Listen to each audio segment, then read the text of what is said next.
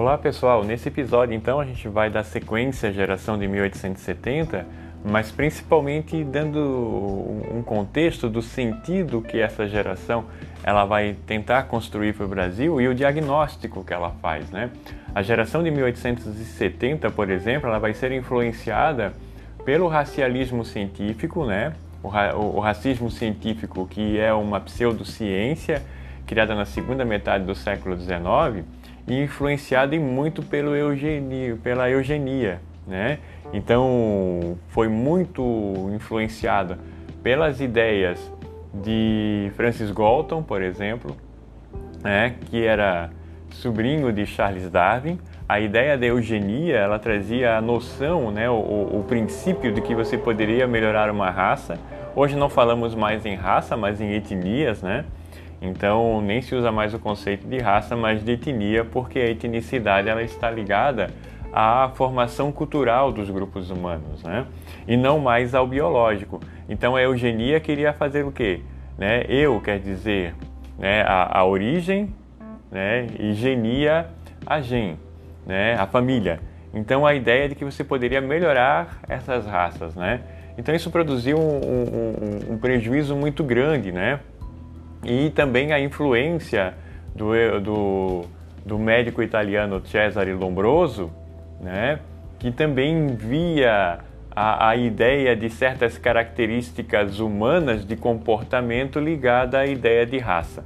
Né? Então, isso produziu, sobretudo no Brasil, um prejuízo muito grande nesse primeiro diagnóstico da nação, porque intelectuais como Nina Rodrigues, médico eugenista, da, formado pela Faculdade de Medicina da Bahia, via é, nos grupos humanos pertencentes ao Brasil né, a ideia de que muitas características elas remontavam ao seu tipo patológico. Né? Então ele argumentava que a violência era é, própria dos africanos, né?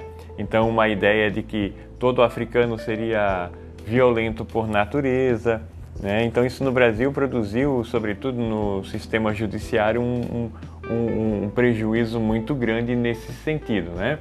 É, Afrânio Peixoto também era outro médico eugenista que, inclusive, foi presidente da Academia Brasileira de Letras na década de 1920.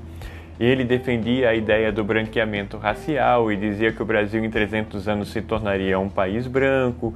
Então, toda uma dificuldade nesse sentido. Então, de, de modo geral, os intelectuais da geração de 1830, eles viam no Brasil, né, eles tentavam dar uma resposta à problemática das três raças criada lá por Von Márcios na década de 1820, que era a ideia, né, do Brasil formado pelo branco, português, pelo indígena e pelo africano. E dessa junção desses grupos, dessas culturas, né, da chamada três raças, nasceria o, o, o tipo brasileiro, que seria o brasileiro miscigenado.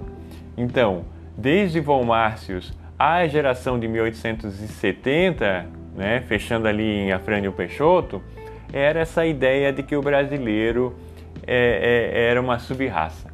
Né? Então, o dilema dessa geração, ao pensar o Brasil, é que o desejo deles era colocar o Brasil dentro da, da lógica da civilização Colocamos aqui isso entre aspas, da civilização europeia, porque nós temos um grande eurocentrismo nesse momento.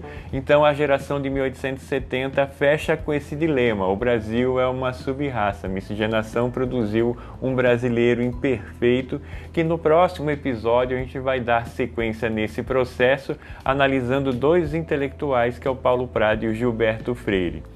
Até mais, um grande abraço.